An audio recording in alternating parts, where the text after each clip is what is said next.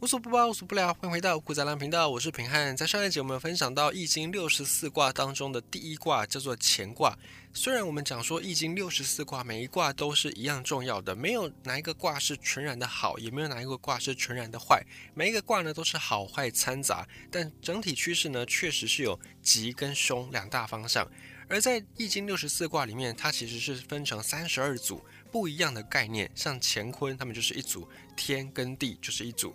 那虽然乾坤他们没有高低，没有好坏之分，但是呢，乾这个卦放在六十四卦里面排名第一个，所以它的重要性呢可以说是相当的大的。我们也在上一集有分享到了乾卦整体的意象呢，就是君子自强不息，以及以一条龙来比喻呢，就等于说一条龙在事情的进展上面，不同的阶段有不同的姿态，所以这里就反映在易经的每一个卦里面的爻。这个爻就是等于一个事物的阶段。这个爻一二三四五六，我们不讲一二三四五六，我们讲初二三四五上。那在乾卦还有一个特别的叫做用九，这我们等下也会再分享到。而有趣的是，在易经的六十四卦当中，我们在讲爻的时候，我们不讲阴或者是阳，我们会用六或者是九来宣称。比方说，如果第二爻是阳爻，我们就会说它是九二，也就是第二爻是阳。那如果是第三爻是阴呢，我们就会说六三。为什么要用九跟六呢？这就要提到我们先前讲到的河图洛书。河图洛书后来经过伏羲，他进一步的把它简约之后，伏羲就认为说我们要表述天地，我们不能够每次要讲我就要把河图洛书都给画出来，太耗费时间了，而且也不好记。所以伏羲就把这个河图洛书最简约变成一代表天，二代表地。那因为天本身又包含着地的关系，所以你要讲天。本身，而不是讲整个宇宙的时候，天的数字代表就是三，就代表说原本的一，然后加上二，也就是原本的天加地，然后这个才是一个完整的天。所以用二代表地，用三代表天。那八卦也就是相传是伏羲所推出来的。八卦里面每一个卦有三个爻，怎么样去决定这个爻是阴或者是阳呢？伏羲他就用推算的方式，他就说八卦有三个爻，那每一个爻你就用一个二或一个三。来去做表现。如果三个都是阳爻，阳代表天，天用三的数字来算，所以第一个爻如果是三，第二个爻也是三，第三个爻也是三，代表三爻接天，也就是三爻接阳。那三加三加三等于九，九这个数字呢，就等于是老阳，也就是最阳、阳气最盛的那个代表数字。所以在易经的六十四卦当中，我们讲阳爻，我们就用九来算。那么阴爻的六又是怎么来的呢？以此类推，在八卦的三个爻当中，如果都是阴爻，那阴代表地，地代表二，所以二加二加二代表三个爻都是阴，三个爻都是地，所以二加二加二等于六。因此六这个数字在以前的古人认为它就是极阴之数，也就是老阴。那与老阴老阳相对的叫做少阴少阳，或者有人叫它少阴少阳，就是多少的那个少。少阴少阳，少阳是七，而少阴是八，这也是根据推算所得出来的结果。所以在八卦里面，九代表阳数最鼎盛的那一个数字，而六代表阴数最极最阴的那个数字。因此在易经六十四卦里面，我们就用九来代指阳，用六来代指阴，而不直接说阴跟阳。另外顺带一提，八卦里面有八个卦嘛，也就代表着八个形象，分别是水火天地雷风跟山泽。那这八个东西对应到八个卦，却不是就直接叫天地水火雷风山泽，而是各给他们再取另外的名字。比方说乾坤离坎震巽，然后艮泽。为什么要这样的一个表现呢？而不直接叫他们是水火或者是天地就好？这是因为古人发现说，虽然我们能够观察到古人生活的周遭有天地啦，有水火啦，有山风啦，有雷泽等等，但是世界万物远远不止于此嘛，所以他们就要赋予这个卦能够有更泛用的性格，能够有更通称的这种变化来去应对世间万物，所以就在给它了一个新的名字，比方说天。我们不讲天，天只是一个其中一种工具。那表示像天一样的这种功能的孕育万物的功能的，我们就把它叫做乾。那同样的坤，坤代表的是地，但是地只是一种形象，它只是一种道具。像表示地有这种承载功能的，我们就用坤。所以后来呢，我们讲乾也代指父亲，坤也代指母亲，就是因为他们个别担当了像天地这样子的孕育、包容万物、生养的角色。所以，同样的道理，水跟火不直接讲水跟火，而是讲离跟坎，这样你就对应到火跟水的属性。水是属于外柔内刚的，而火刚好相反，火是属于外阳内阴，就是外强内虚的。这也对应到了水火的物理性质，并且呢，你不只是用水火可以来形容，你放到其他的这种外柔内刚或者是外强中干的这种事物的时候，你也可以用离跟坎两个卦来去分别做对应。所以这就是为什么我们在八卦的这些形象上都有很具体鲜明的天地啦、山泽啦。雷风啦，水火，但是我们不直接称这些卦，我们还要再另外给它一个意象，就是因为如此一来，我们就可以更加泛用的去把这些形象、把这些功能套到万事万物上。而八卦后来已经不太够用了，所以又经过文王推演出六十四卦，就是让八卦两两交叠。我们今天就来就乾卦每一个爻每一个爻，我们来拆解。也就是当你今天如果你补到乾卦。然后它还会按照你不同的占卜的时间，会去给你一个对应的爻。那不同的爻呢，也就代表说，你一样虽然都是卜到乾卦，大方向都是不错的，但是都要勤勉你努力。都要起码你自己要自立自强、自助，然后天助，然后再人助，就是你自己先努力，外面的资源才有办法来帮助你来进得来。所以每一个爻也代表不同的意象，而乾这个卦呢，它以龙来做比喻。等一下我会听到几个你可能有看武侠小说很常看到的一些招式名称，其实它就是出自于易经。首先呢，第一个初九，也就是最下面的这一爻，初九，潜龙勿用。潜龙勿用是什么意思呢？就是讲说成功的人。一般来讲，我们会说鱼跃龙门，或者我们会说龙飞在天，飞龙在天，讲的呢就是已经功成名就了，成功的人，或者是已经居高位的人，用龙来形容，当然没有问题。但在易经的初九第一爻里面，乾卦第一爻，它用了潜龙，还潜藏着的，还没有成功的，还没有登顶大位的，还蛰伏着。这样子也可以用龙来称呼吗？为什么也可以用龙呢？这是因为有些人他的本质是好的，有些人他的资质是够的，只是他还没有那个时机、那个运势、那个气势还没有来。所以这个时候呢，这个人虽然他没有居高位，他还不算是功成名就，但他的本质不差。所以在易经的乾卦里面就用了龙这个意象。乾卦这个卦本来就是一开始从事物刚萌发的时候，然后慢慢的欣欣向荣、生生不息，最后呢功成名就的一个卦象。所以不必一定要等到成功才能叫做龙，只要你有那个心中大志，你心中是有一个志向的，是有一个远大抱负的，你其实也就是龙。所以，我们今天会讲有一个成语叫做望子成龙嘛。你看你的子都还没有长大，更不要说成龙，可是你还是会希望他变成龙，也就是呢，你希望他心中胸怀大志，你不只是希望他赢过别人，赢在起跑点，而是你还希望他期许他要有一个很大的志向或者很远大的目标。而乾隆的概念是这样子，还蛰伏着，还潜藏的，但是心中胸怀大志的人。那易经乾卦一开始讲乾隆勿用，勿用这个字从字面上来看很好解释，勿就是请勿喧哗、请勿奔跑的勿，用呢就是用品用途的用。那勿用就代表说不宜施展，就不适合这个时候来施展抱负。换句话说，就等于不适合在这个时候求表现。为什么易经乾卦一开始要跟你讲？乾隆勿用呢？因为事情刚开始的时候，其实不只是乾卦，几乎每一个卦在出爻的时候，都是事情发展还不明朗的一个状况，所以都会劝诫你说不要造进，或者是不要先妄下断语，因为出才刚开始嘛，事情怎么样长还不确定。就像是很多的这种豆类，豆类的植物在一开始萌发的时候，那个豆芽长得都很像。不信的话，你可以去找红豆、绿豆、黄豆这种豆类食物，然后你把它拿去种，一开始。那个壳当然长不一样，等到壳开始破了，破壳，然后那个豆苗开始发育，你其实很难分辨到底哪一株是红豆，哪一株是绿豆，哪一株是黄豆。要等到它再长一段时间，你慢慢才可以看出它们彼此的差别。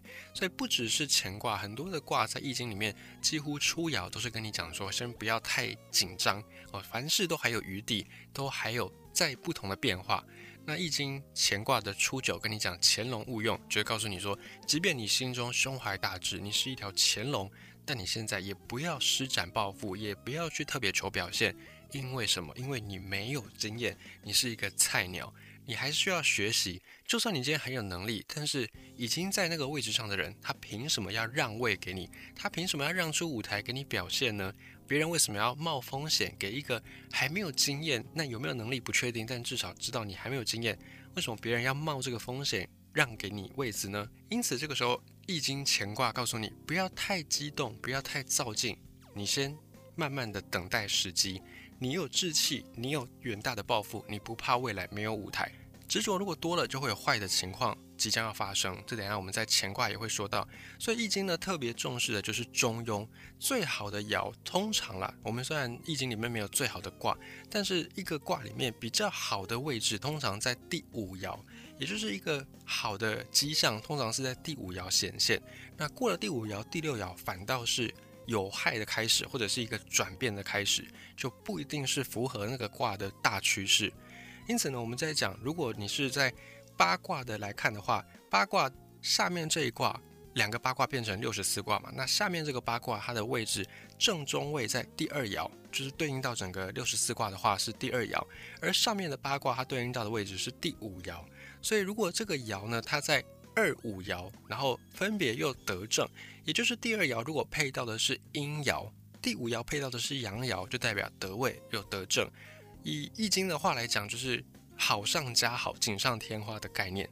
那么在易经乾卦里面，第一爻它虽然是阳位，那对到的是乾卦的阳爻，虽然是得位，可是它没有得正，因此它的迹象上还并不是完美无瑕。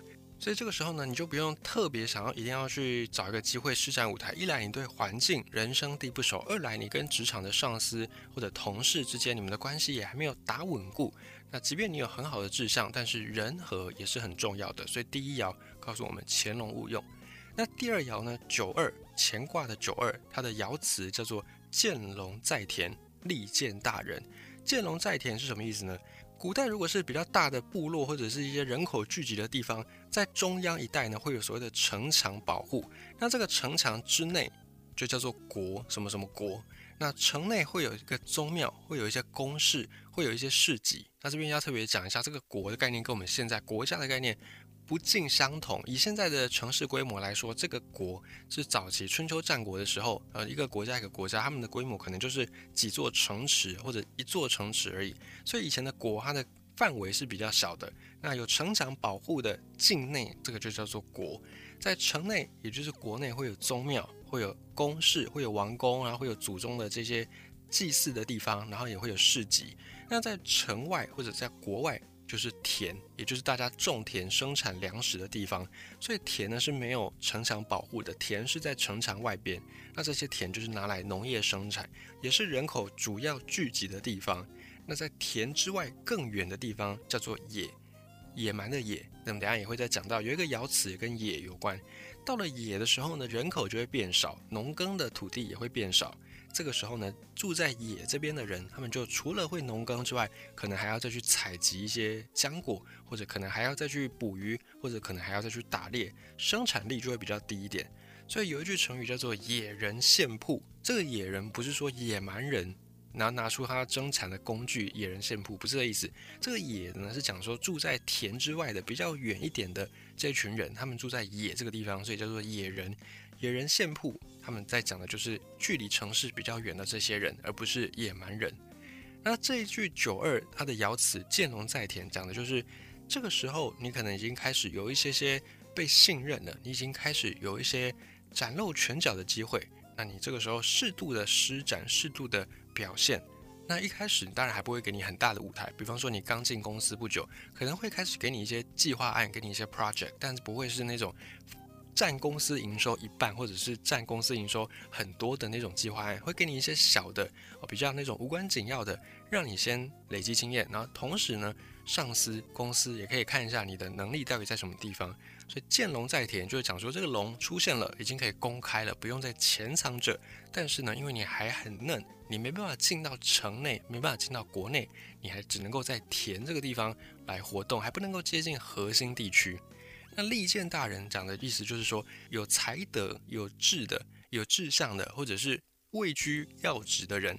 那相对来讲，大人的另外一个词就是小人。这个小人就是我们所熟悉的利欲熏心的人，或者容易受到利益而操纵，然后没有什么远大的志向，也没有一个中心价值、核心思想的人，叫做小人。这个地方讲利剑大人，讲的就是如果你是一个有能力、有志向、有抱负的人，而且你也经过了考验。因为你见龙在田嘛，你有些舞台了，你有一些表现机会了。这个时候呢，很容易就可以让上位者注意到你、关注到你。进一步呢，上位者他有可能就会再提拔你，再给你下一个阶段的重要任务。再来九三九三讲的是君子终日浅浅，细剔若厉，无咎。在这边，我们等下就不会再额外把这些字很一一的细讲，因为这些爻辞其实你查一下 Google 都可以很明显查到。那你直接看到那些爻辞，会比平常用讲的什么什么字，告诉你是什么哪一个字哪一个字会更加清楚，然后也比较不会混淆。所以再来这个字，除非它特别重要，不然我们就不再去告诉你说，啊它是哪一个字。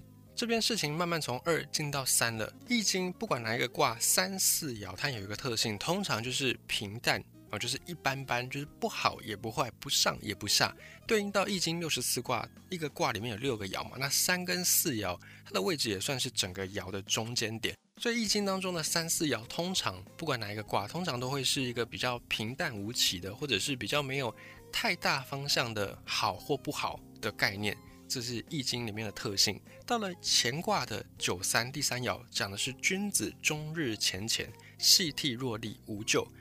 乾乾是两个乾坤的乾，两个字叠起来呢，意思就是你要反复的操练，操练什么？操练乾卦的精神，也就是努力、努力再努力。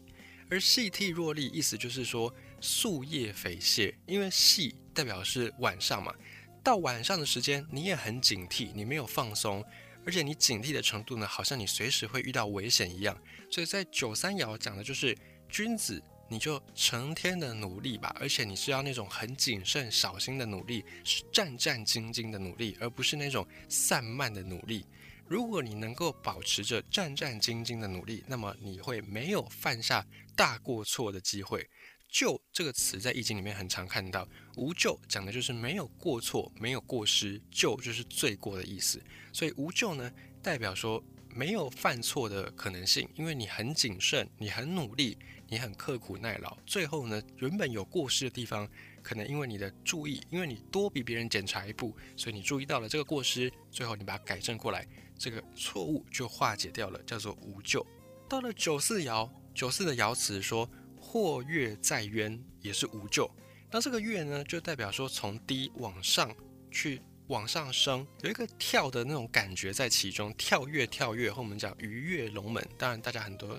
会把它讲成鱼跃龙门，但其实这个字是念跃，跳跃的跃，所以或跃在渊，渊是什么呢？渊是指河川一条河或者一条溪流比较深水的那个地方叫做渊，那后来就引申为比较深的地方深渊。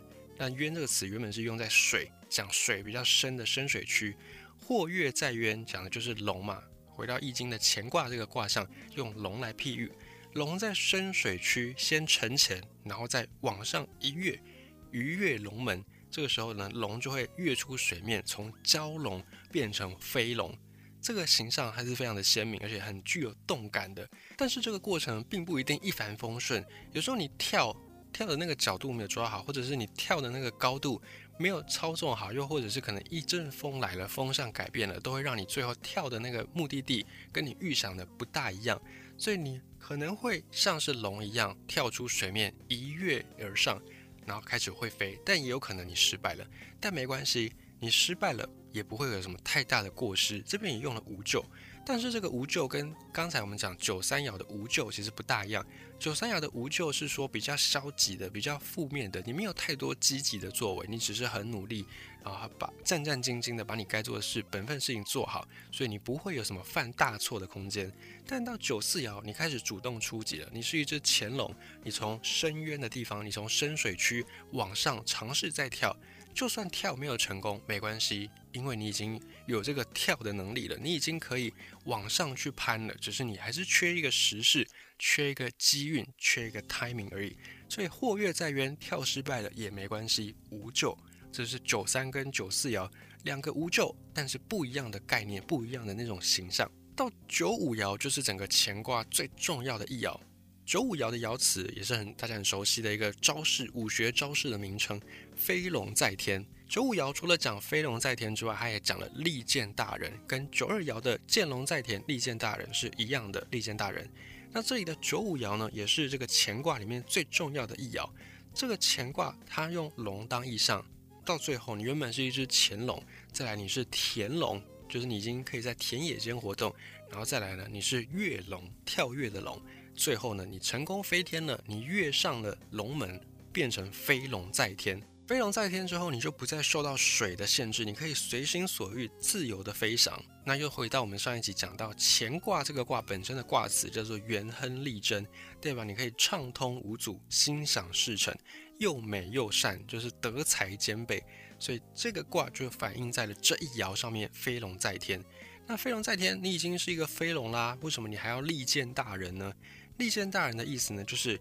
你要有大人的本事，你要有大人的气度，你要有大人的才能跟志向，不能说你只是一个抓到时机，然后你只是猪在风口也会飞，你不是一只只会站在风口上飞的猪，而是你真的有料，你真的有真才实学，所以你有一个 timing，你把握住之后，你一跃而上变成飞龙，那你变成大人之后呢，你也要展现出你大人的榜样，你也要展现出你大人的志向。所以这里的利见大人，这个见就是我们讲看见什么东西的这个见，在这里呢，其实你应该要把它读成现。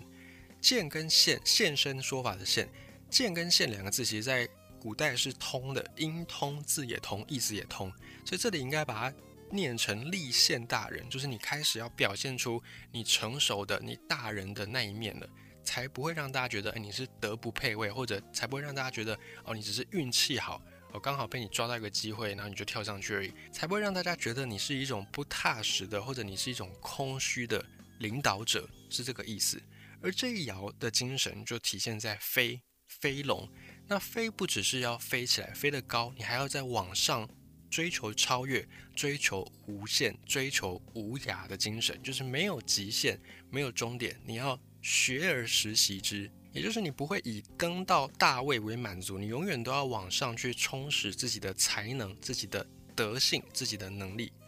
那到了第五爻，其实已经是乾卦最圆满的时刻。但是呢，还有一个第六爻，我们讲上九，上九它的爻辞叫做亢龙有悔。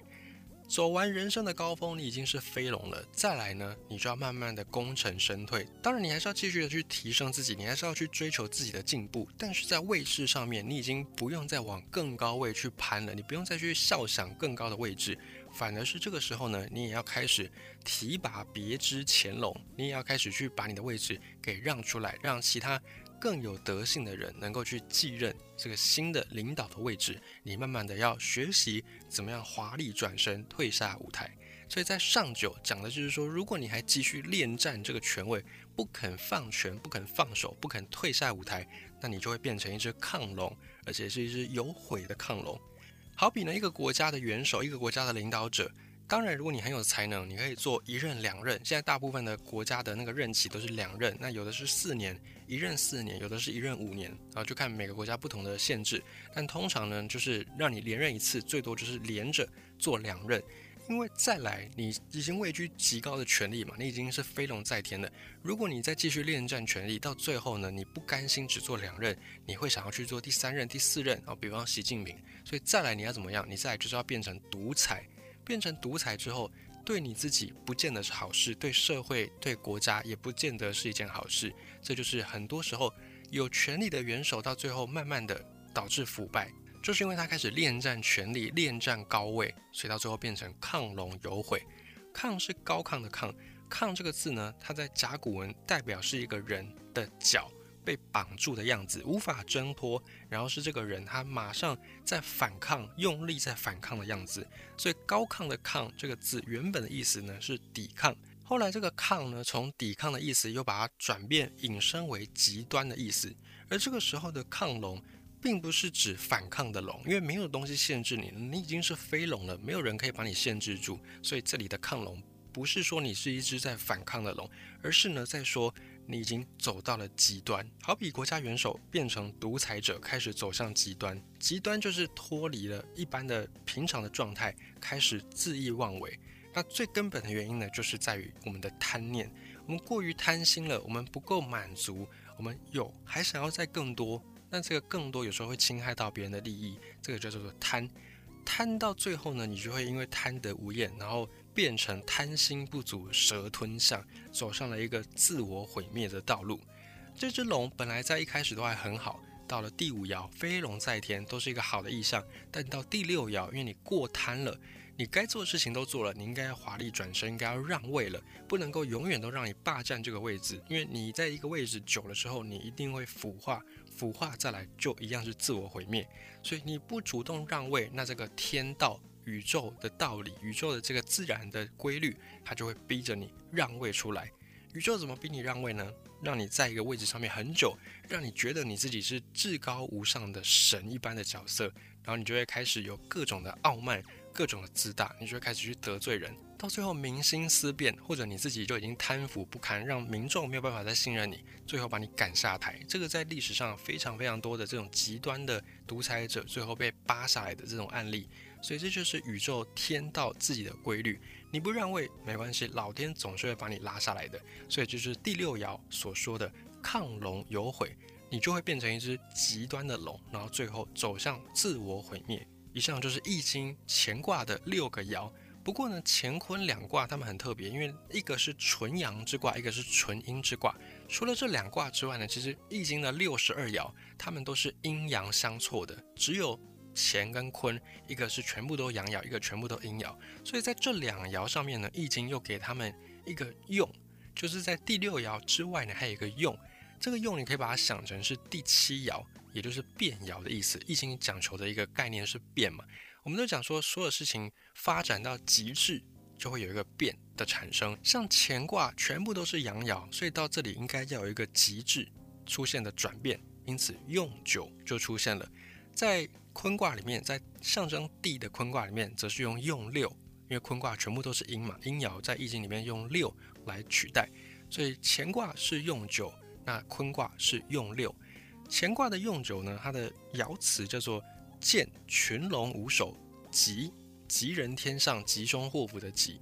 群龙无首现在是一个负面的词嘛，讲的就是一个组织、一个团队当中没有领导者，然后大家像是无头苍蝇一样乱乱飞，没有一个方向，然后做事效率十分低落。我们用群龙无首来形容这种负面的局面，但在易经当中，群龙无首却代表一个吉祥。为什么呢？目前的主流解释是这样子，你听听看。因为在易经的乾卦里面都是用龙去做譬喻嘛，所以总共有六只龙：乾龙、剑龙，然后君子。有君龙，再就是跃龙，跳跃的龙，飞龙，最后是亢龙。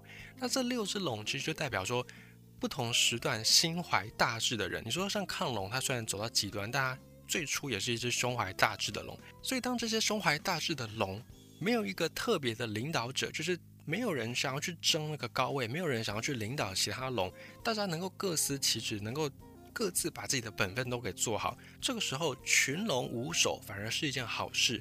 就是所有的精英，所有的有才有德的人，他们聚在一起，有时候并不一定特别需要一个领导者来统御大家，因为大家都很清楚知道说这个团体未来要走向何方，大家都很知道努力的目标在哪里，大家有志一同，所以不用特别拱一个领导者出来，群龙无首，在这个时候反而是一个好现象。